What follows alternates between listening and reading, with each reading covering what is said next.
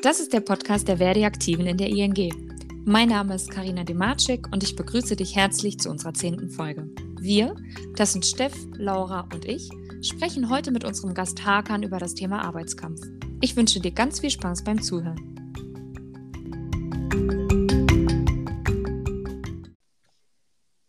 Ja, hallo. Wir haben hier heute einen ganz besonderen Gast, nämlich Hakan aus, aus der Deutschen Bank direkt. Der hat nämlich bereits zwölf Wochen am Stück sozusagen, also fast am Stück gestreikt und wird da heute in der Podcast-Folge ein bisschen drüber erzählen. Und wir hatten ja bereits auch schon an den drei Standorten einige Verdi-Aktionen und auch ein paar Infoveranstaltungen gehabt. Und bei der letzten Mitgliederversammlung, da hat sich halt so ein bisschen die Frage aufgestellt, ähm, was sind denn die Rahmenbedingungen beim Streik? Welche Rechte habe ich? Und da wollen wir halt heute einfach mal so ein bisschen drauf eingehen. Ich habe ja von euch schon viele Fragen bekommen, die ich ähm, aufgearbeitet habe. Ich würde die jetzt einfach ein bisschen der Reihe nach vortragen und wir schauen dann, ob ich äh, sozusagen die wesentlichen Dinge beantworten konnte. Fangen wir mal mit einer ganz einfachen Geschichte an. Was ist ein Streik? Streik heißt, seine Arbeit niederzulegen, um seinen Forderungen in einer Tarifauseinandersetzung Ausdruck zu verleihen. Ein Arbeitskampf ist ein eine Maßnahme, derer schon sehr viele vorausgegangen sind. Wir streiken nicht aus heiterem Himmel und einfach unbefristet, weil wir da gerade Spaß dran haben, sondern wir sind in einer Tarifauseinandersetzung, haben gescheiterte Verhandlungsrunden hinter uns und glauben aber und können das für uns auch sachlich belegen, dass bestimmte Dinge, die wir fordern, finanzier- und durchsetzbar sind und deswegen greifen wir zu solchen Maßnahmen. Wer ist überhaupt streikberechtigt? Der Tarifvertrag regelt Arbeitsbedingungen für eine bestimmte Gruppe oder eine bestimmte Branche. Und alle Menschen, die Arbeitnehmerinnen oder Auszubildende in dieser Branche sind, wo dieser Tarifvertrag gilt, die sind auch streikberechtigt. Wir haben übrigens auch sehr gute Erfahrungen gemacht mit dem Streik von UT-Beschäftigten. Also auch die sozusagen sind ja entgeltmäßig daran anhängig und sind auch streikberechtigt. Muss man seine Teilnahme vor dem Streiktag mitteilen?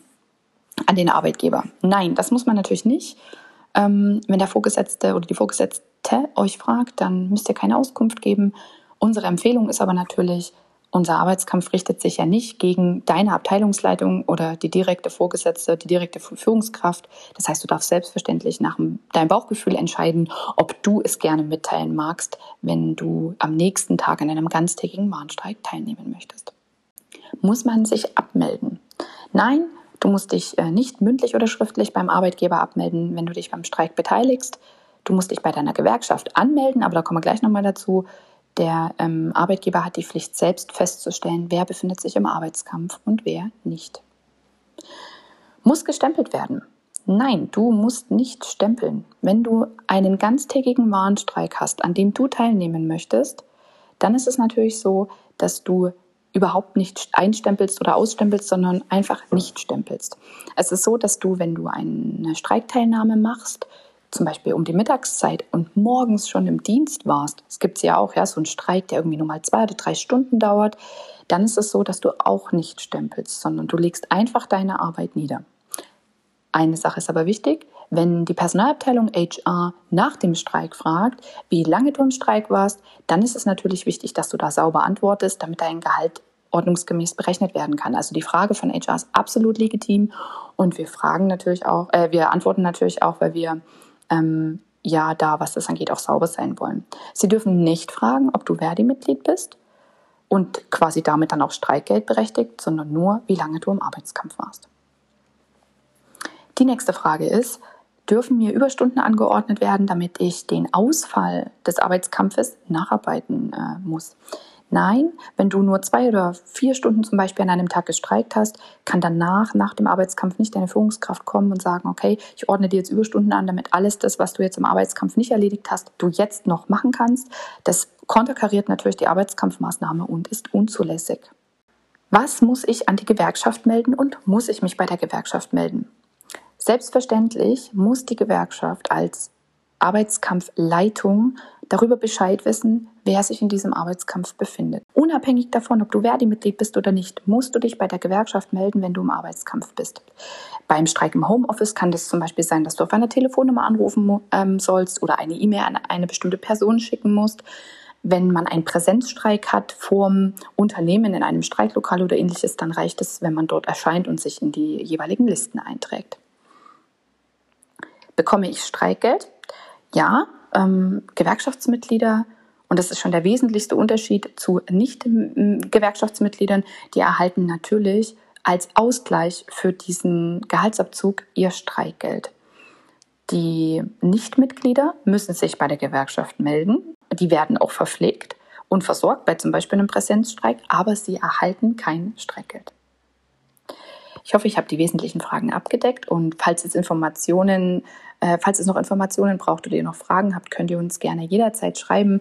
Und äh, wenn ich das richtig verstanden habe, veröffentlichen wir auch noch ein FAQ auf der Internetseite mit all diesen Fragen nochmal. Da könnt ihr auch alles in Ruhe nachlesen. Vielen Dank, liebe Steff. Und jetzt berichtet uns einmal Hakan von seinen Streikerfahrungen.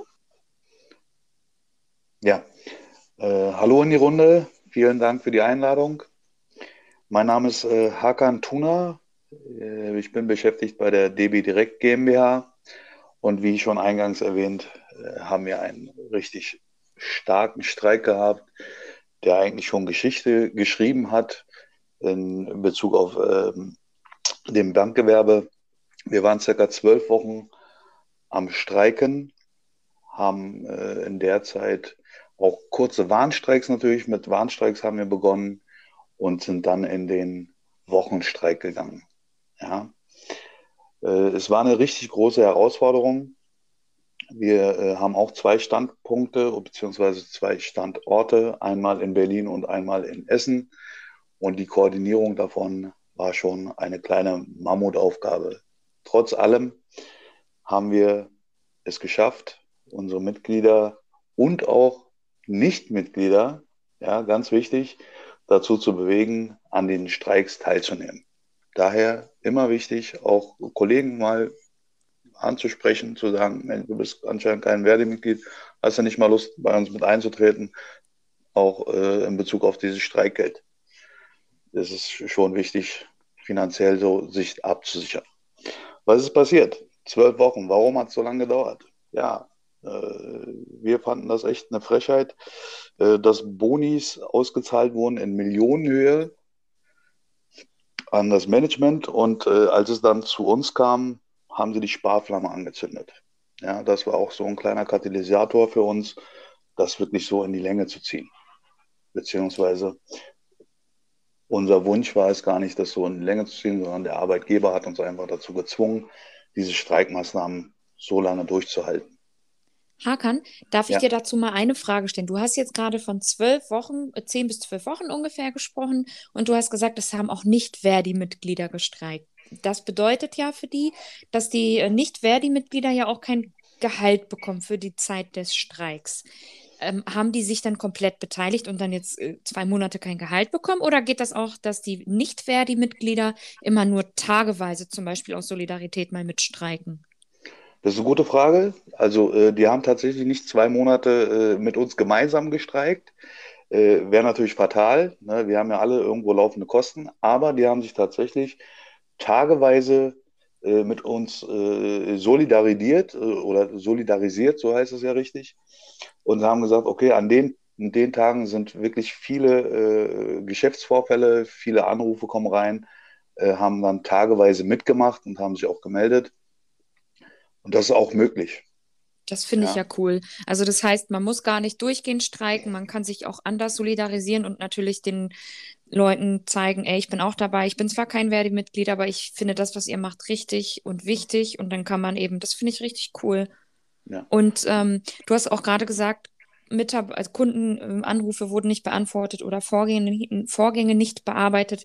Jetzt ist es ja so, dass wir ja auch sehr viel Kundenkontakt haben, also gerade äh, in Hannover und Nürnberg.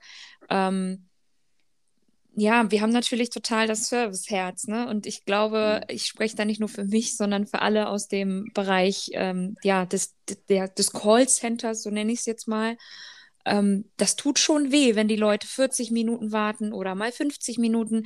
Aber wie, wie seid ihr denn damit zurechtgekommen, die Kundenanrufe gar nicht zu beantworten, tagelang? Carina, das ist äh, echt schwierig, das ist richtig. Auch äh, wir haben absoluten Servicegedanken. Äh, uns liegen die Anliegen der Kunden extrem am Herzen. Wir haben auch äh, wirklich äh, Skills, wo ähm, 95 der also 95 Prozent der Kollegen tatsächlich gestreikt haben. Dementsprechend war natürlich auch diese Warteschleife und die Bearbeitungszeiten und so weiter haben sich extrem in die Längen gezogen. Viele Kunden konnten ihr Anliegen nicht anbringen.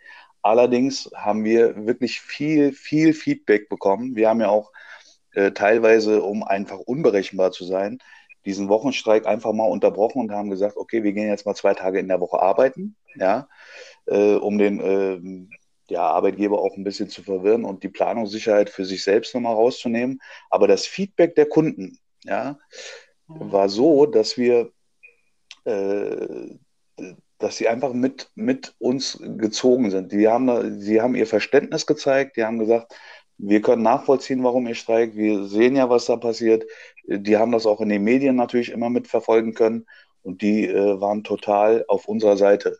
Klar hat uns das wehgetan, ja, diese Kunden nicht bearbeiten zu können, aber die Kunden haben sich ganz klar auch für uns ausgesprochen, haben gesagt, wir verstehen, warum ihr streikt, macht weiter so. Wir, wir kriegen das noch mit. Also wir ziehen mit euch mit, auch okay, wenn es länger dauert. Das ist ja ein schönes Feedback. Oh, gut zu wissen, oder Laura? Ja. Auch für dich in der Baufinanzierung. Super. Schön, sowas ja. zu hören. So, jetzt haben wir ein bisschen was Formelles gehört und jetzt hat uns auch Hakan ein bisschen was erzählt. Wir hoffen, wir konnten euch damit auch ein bisschen die Ängste nehmen und mal gucken, wie schnell das Ganze bei uns voranschreitet und wir vielleicht auch den Streikenden angehören. Ich freue mich auf jeden Fall drauf. Ich mich auch. toi, toi, toi. Vielen Dank, Hakan und, die, und Steff und Laura. Habt einen schönen Tag. Bis dann. Ihr auch. Ciao. Tschüss. Ciao.